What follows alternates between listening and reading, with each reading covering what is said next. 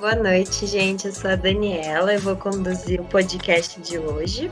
É o nosso segundo da Ladoff com parceria da Sandoff. E hoje vai ser sobre dor e sono. Eu estou aqui com o professor Paulo Afonso Cunali. Muito obrigado, professor, por estar hoje aqui com a gente. E muito obrigada pela sua aula. Tenho certeza que, as nossas, que a discussão de hoje vai acrescentar muito também. Eu vou fazer uma breve apresentação sua.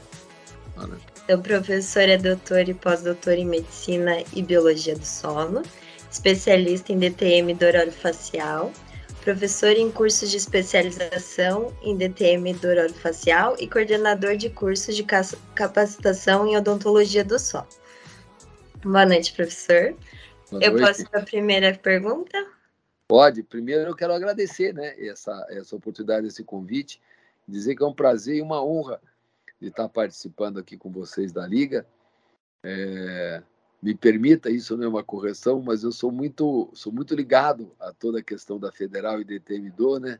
porque sou aluno da, da, do curso de odontologia com vocês e fiz a minha carreira toda aí de 80 a 2015.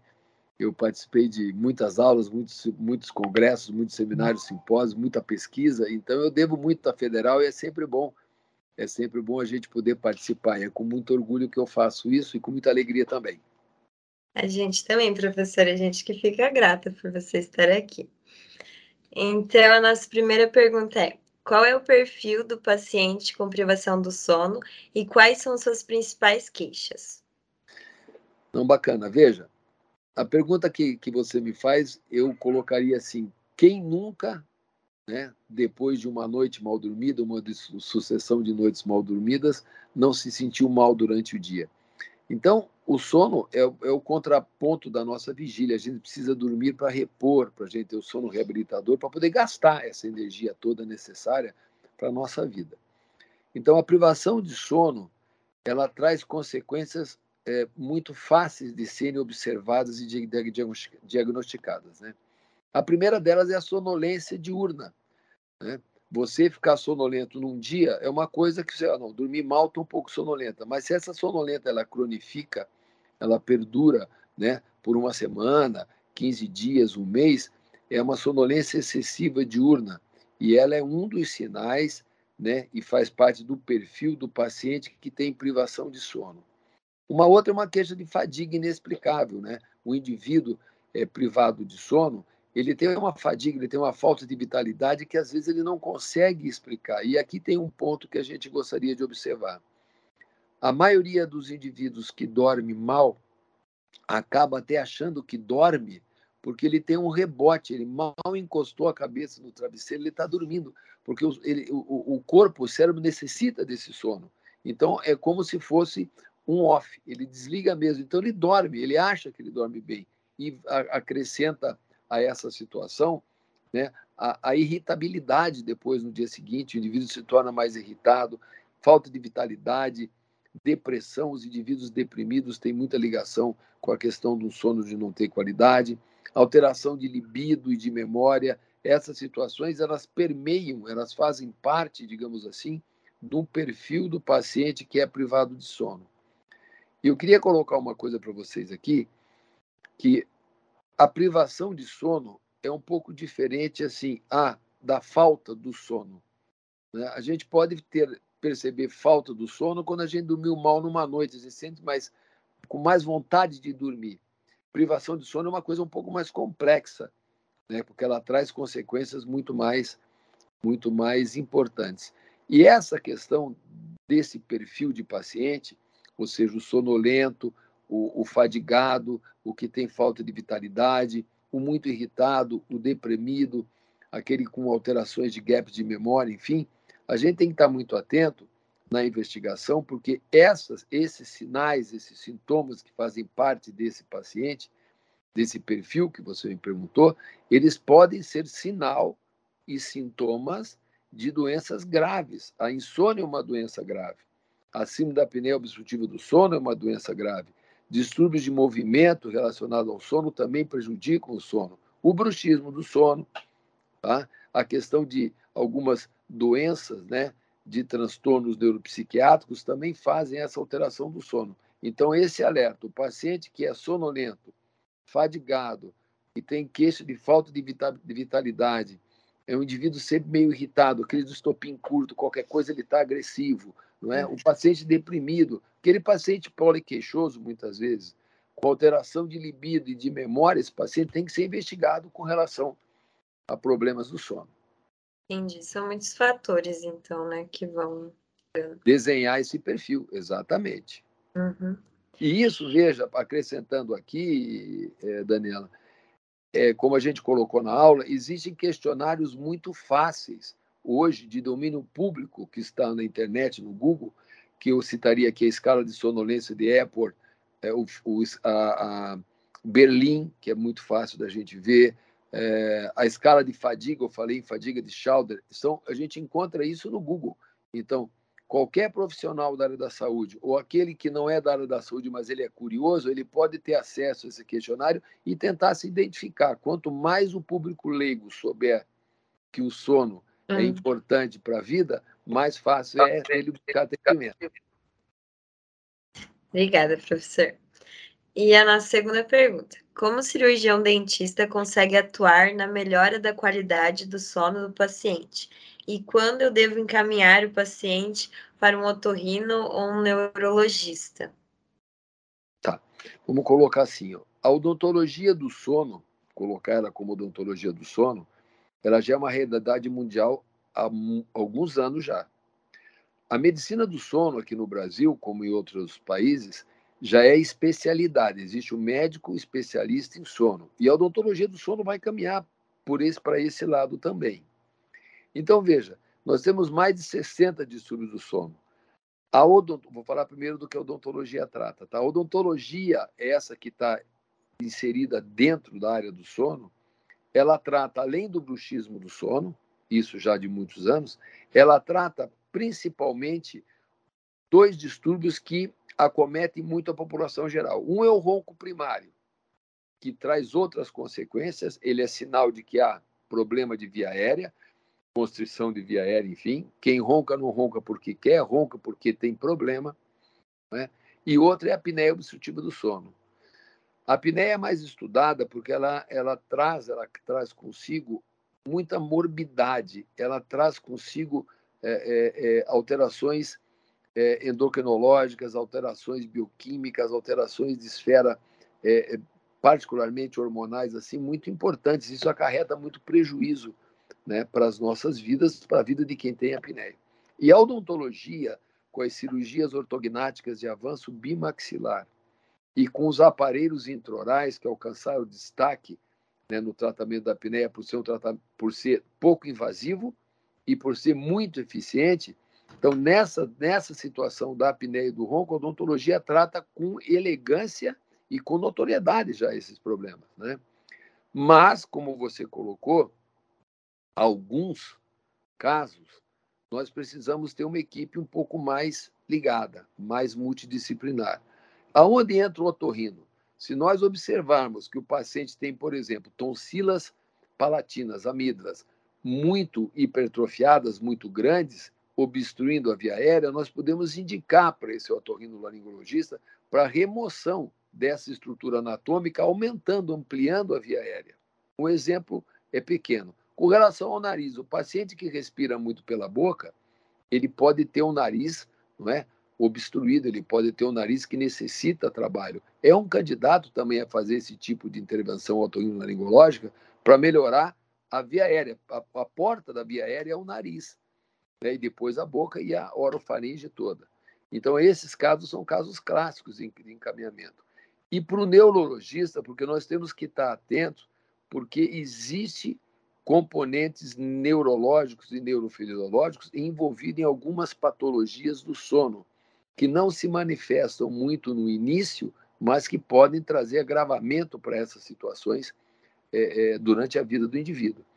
Eu diria assim, ó, que nós temos que ter a sensibilidade para entender se aquele problema do sono que o paciente apresenta ali na nossa frente, no nosso consultório, no nosso, na nossa clínica, é um paciente que tem algum outro componente que não estritamente anatômico de via aérea, aonde a gente pode trabalhar com elegância. Esse paciente é um paciente candidato, se tiver alguma outra morbidade, a neurologista, assim como o paciente que tenha queixa de pressão arterial elevada sistêmica importante, é um candidato também para que nós possamos encaminhá-lo ao cardiologista, né?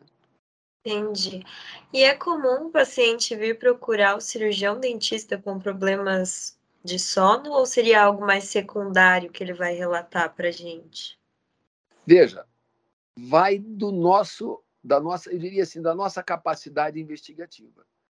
Porque, veja, é uma pergunta que mundialmente se consagrou. E a gente pergunta: como é que você dorme bem? Tá? Não, não durmo. Por quê? É uma questão investigativa. O cirurgião dentista tem que se preocupar com relação ao sono, não é? A gente tem que ter esse cuidado, porque em qualquer tipo de outra área, em implantodontia, a prótese, a dentística, a, a, a questão estética, não é?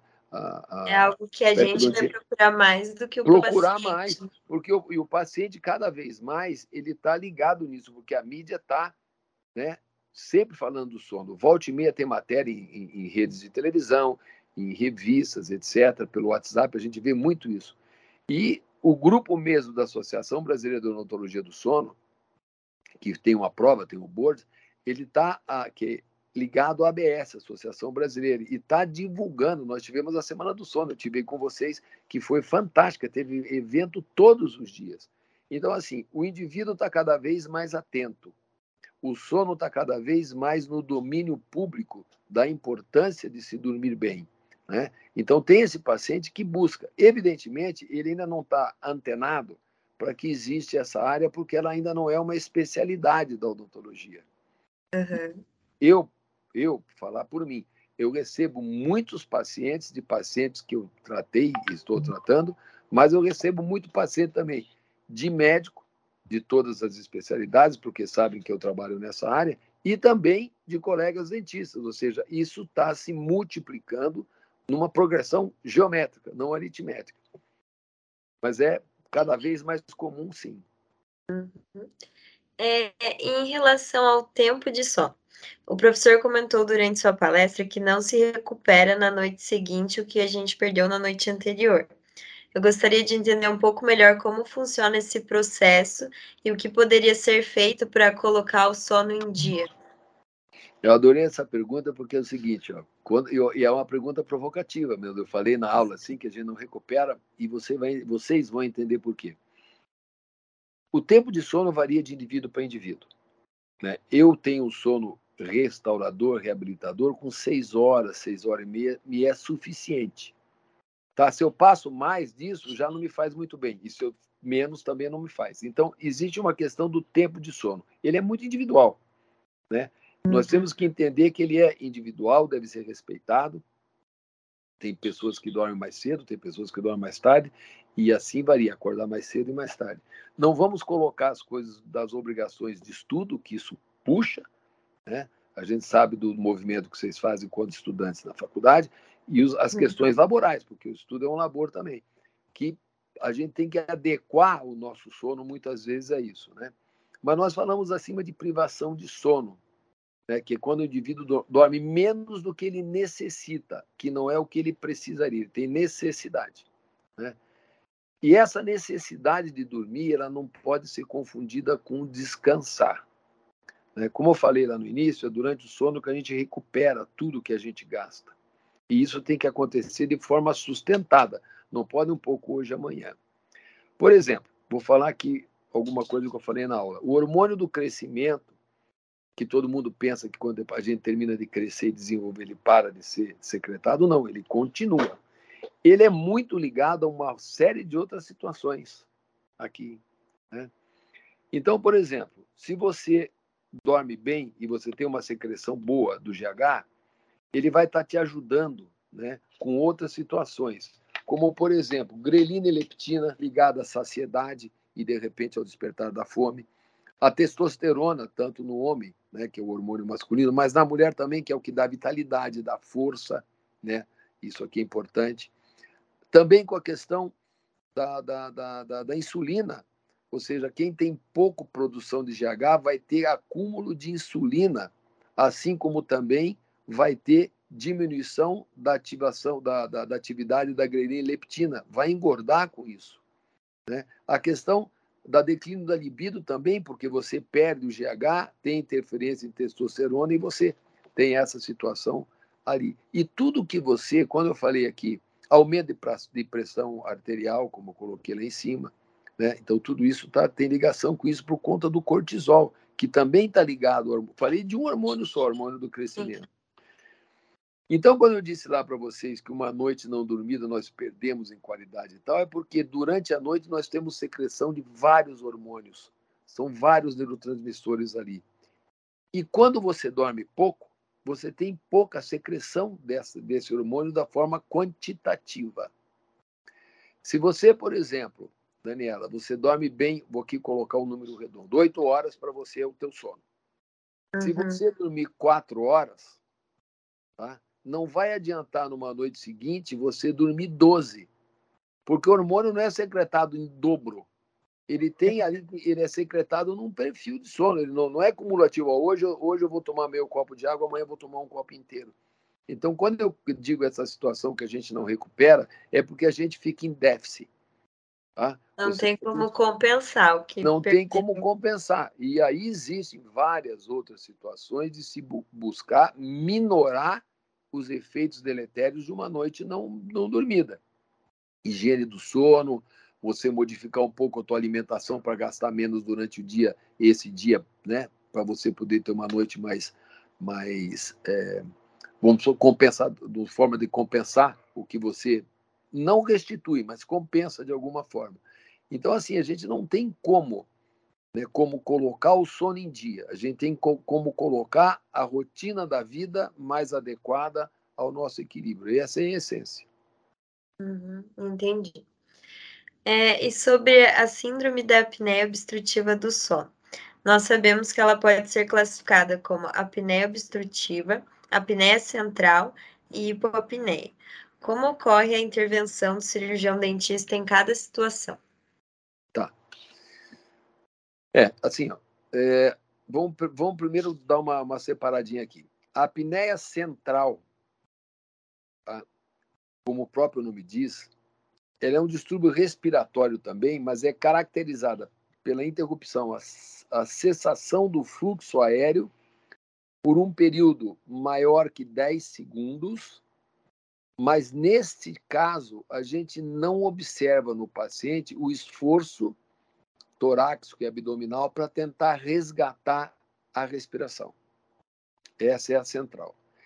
A, a etiologia da apneia central ainda é muito discutida, mas a, a, a maioria dos pesquisadores e do, do, dos médicos que, que estão muito mais ligados a esse tipo de apneia é, trazem um conjunto multifatorial aqui que acabam por evidenciar essa situação respiratória aqui. E algumas associações, a central estou falando, tá?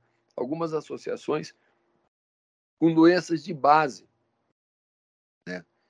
É, uma delas citada aqui, que eu poderia colocar, mas também faz com que ela mixe com a obstrutiva, é o DPLC, que é a doença pulmonar obstrutiva crônica. É difícil você ter um paciente só com apneia central, primária. Difícil, difícil, difícil. É raro.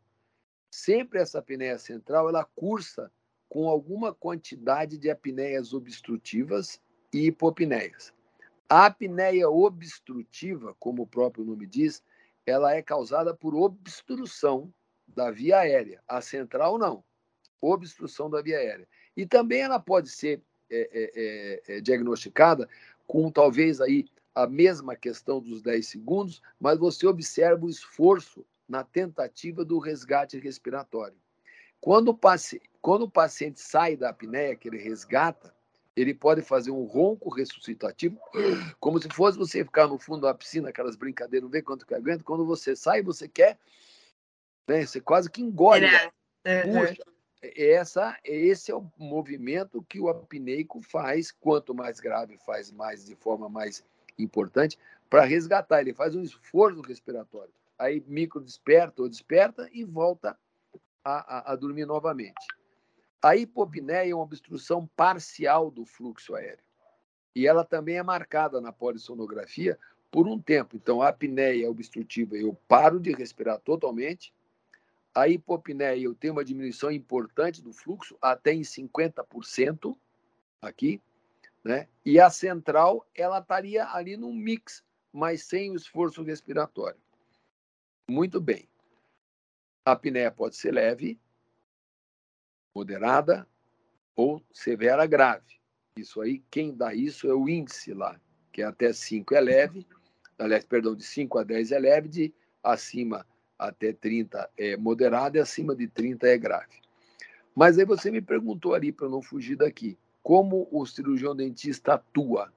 Isso. Ele vai atuar principalmente na apneia leve e moderada. Em alguns casos de apneia grave, acima de 30, aonde o paciente não tolera o CPAP, não tem adesão ao CPAP, ou prefere, por uma questão ou outra, o uso do aparelho de avanço mandibular. Aqui eu queria fazer um pequeno parêntese.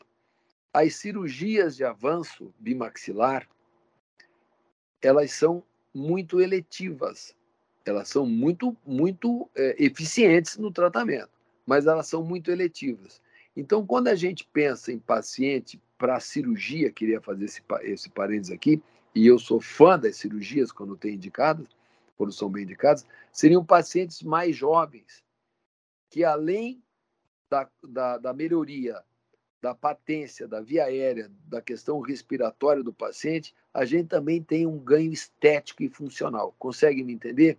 Aí Sim. eu diria, esse, essa é a cirurgia seria né, a bimaxilar pela pela bucomaxilo seria o, o tratamento de excelência para esse paciente. Existem outras coisas, quantidade de saturação, quanto que o paciente perde de oxigênio durante o sono, por quanto tempo ele fica abaixo de uma saturação aí de 90%. A gente viu muito falar isso na pandemia. Então, são detalhes que essa área da odontologia do sono estuda a fundo para poder também estar tá, é, transitando e indicando bem esses pacientes aqui, né?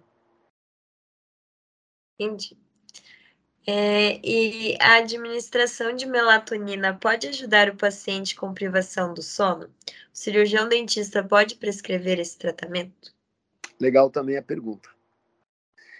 É, terça-feira terça-feira agora passada, nós tivemos um, um, uma live, não, não, sei se foi uma live ou um webinar, enfim, pela Associação Brasileira do, do, do Sono. Eu não pude assistir, mas como eu sou sócio, eu posso ver essa situação depois. Mas todas vocês e aqueles para quem vocês possam passar, toda terça-feira este ano vai estar tá, vai tá essa essa questão pró sono, pró sono é o ah, título legal. e vai ter muito. A próxima vai ser é, CPAP versus aparelho de avanço mandibular na próxima terça-feira, muito bacana. E essa terça foi sobre melatonina. É, a melatonina ela é um hormônio endógeno secretado né, de forma natural pelo corpo, né, e ela tem o impulso da, da, da secreção da melatonina com a diminuição da luminosidade. A diminuição da luminosidade, a gente, a gente percebe isso né, visualmente, ela ativa os centros do sono, né, que são bem complexos, e estimulam e propiciam a liberação da melatonina, que é o hormônio que fala, o hormônio do sono, porque ele induz o sono. Ele vai fazendo com que a gente vai ficando um pouquinho mais lento, ele vai trazendo uma sonolência, ele vai baixando a temperatura, ele auxilia nesse processo. Mas é um hormônio, tá? Por ser um hormônio, ele deve ser prescrito tá? após uma avaliação médica sobre a quantidade e a real necessidade de se suplementar. Tá? A gente tem que pensar dessa forma, né? Então, ela é secretada por uma glândula, chama pineal. E ela, a, a melatonina, que é secretada pela pineal, ela tem, além dessa questão de induzir sono, ela tem, ela tem umas funções ligadas a, a parte imunológica, anti-inflamatória, antioxidante e até cronobiológico, ou seja, esse ajuste do dia e da vigília. Tá? Mas a secreção ocorre principalmente à noite, por conta dessa diminuição. Então, eu diria, como qualquer hormônio, tá? ele deve ser entendido como uma prescrição dentro de necessidade. A gente não pode estar tá tomando uma melatonina assim.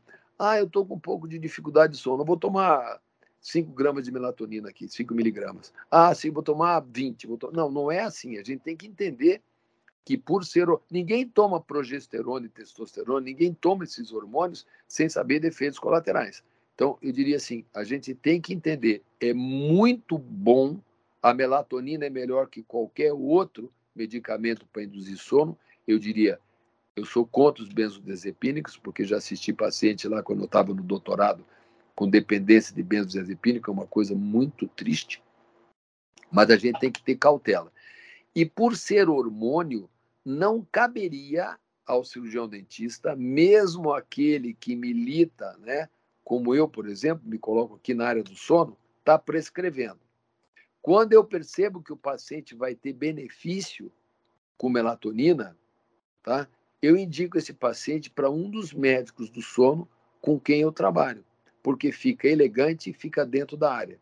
Ou seja, nosso, nós temos que entender, a princípio, que não é um suplemento que não possa acarretar efeitos colaterais. Então, seria específico para um paciente que está com falta desse hormônio. Veja, eu diria assim, ó, tem alguns, algumas situações de, de, de, de, alteração de fase de sono, trabalhador de turno, uma série de coisas, mas esse indivíduo, a gente precisa saber quem é esse indivíduo. Ele precisa ter essa suplementação, a quantidade de melatonina não está sendo suficiente, ou existe algum desequilíbrio entre tantos, os, entre tantos hormônios que a melatonina não está fazendo o efeito que ela deveria fazer. Então, isso a gente tem que ter cuidado. É bem mais eu, complexo, né? É mais complexo. Não é ir na farmácia e comprar uma melatonina e sair tomando aí, não. Entendi. Tá. A última pergunta. Qual a relação entre vitamina D, sono e dor? Esse negócio da vitamina D, ela virou uma, uma como é que eu vou dizer assim, virou um, uma coqueluche, virou uma coisa assim de muita pesquisa. Antigamente ninguém falava de vitamina D, a gente lia que tinha nos complexos, quando se tomava vitamina, tinha lá vitamina D.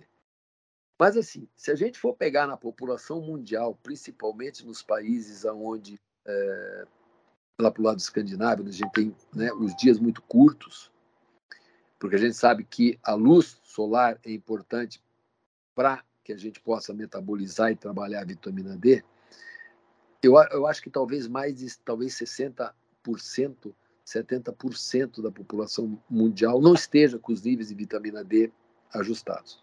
Então, tem várias fontes de vitamina D, é peixe, carnes, enfim, isso aí tem várias fontes e a gente tem que entender que a alimentação também está ligada a isso aqui.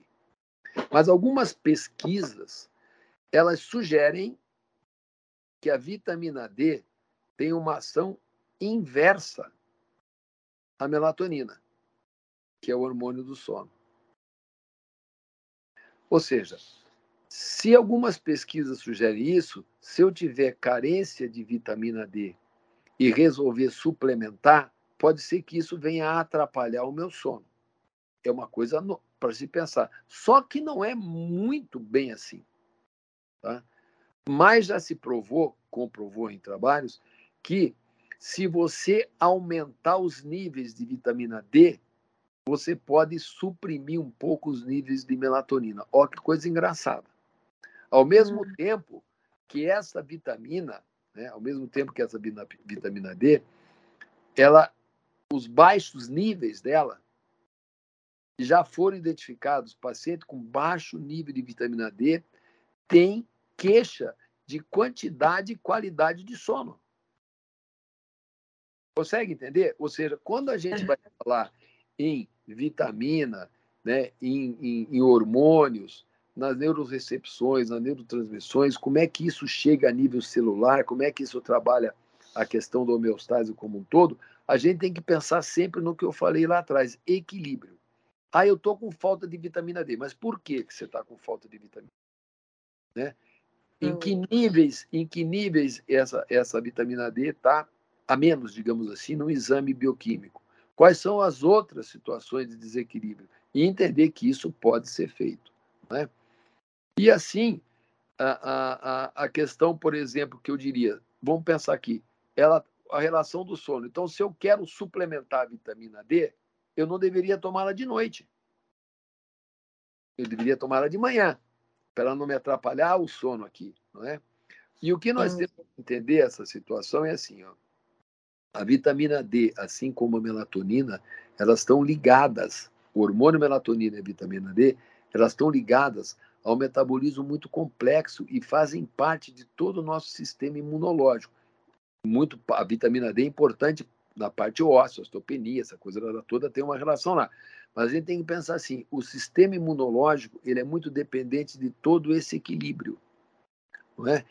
Então veja, se você e volto aqui para afirmar, se a gente tiver e conseguir manter uma noite de sono restauradora, a gente não está descansando, a gente está promovendo saúde para a gente. Sim. E eu queria aqui é, é, finalizar essa pergunta, depois, se a gente parar por aqui, eu vou ficar muito feliz, de deixar a seguinte mensagem.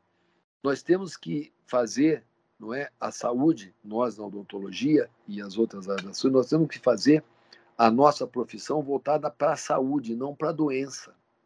A gente está muito ligado ainda em, em, em técnicas de resgate de doença. Né? Nós não precisamos adoecer para depois a gente buscar ajuda. Nós não precisamos perder um dente para depois buscar um implantodontista, ou de repente o, o, deixar que aconteça um problema periodontal para buscar o periodontista, e assim vai. A gente tem que, de repente, promover a questão da saúde. E o sono é assim também. Quanto melhor o sono, melhor vai ser o nosso dia, melhor sendo o nosso dia, melhor vai ser o nosso sono. Dormir bem é envelhecer com saúde.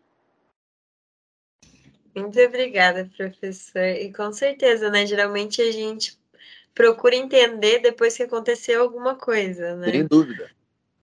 Eu vou procurar, vou... depois que meu sono estiver ruim, que eu vou perceber que tem alguma coisa errada, alguma coisa atrapalhando.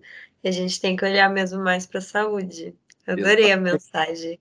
Exatamente. Professor, só queria te pedir para você explicar de novo onde estão acontecendo as lives. É toda terça-feira? É, ter, as terças-feiras é pró-sono. A live chama pró-sono. Pró e, e, vocês podem, a gente tem que fazer inscrição, tá? Você pode uhum. Então pelo, pelo é, o site é www.absono.com.br. Ah, beleza. Depois a gente pode postar também certinho no Instagram para quem quiser ir lá. Ah, é bacana. E aí a gente vai aumentando né, o nosso entendimento a respeito do que é dormir bem, do que é dormir mal, como Sim. é que a gente faz para dormir bem, o que, que a gente não deve fazer. E, evidentemente, todas essas esses distúrbios, essas patologias envolvidos com o sono, que acabam por fazer com que a gente tenha aí uma qualidade de vida, talvez não aquela que a gente né, pudesse ter tendo o sono reabilitado. Sim. Então é isso, professor. Muito obrigada pela eu, sua presença.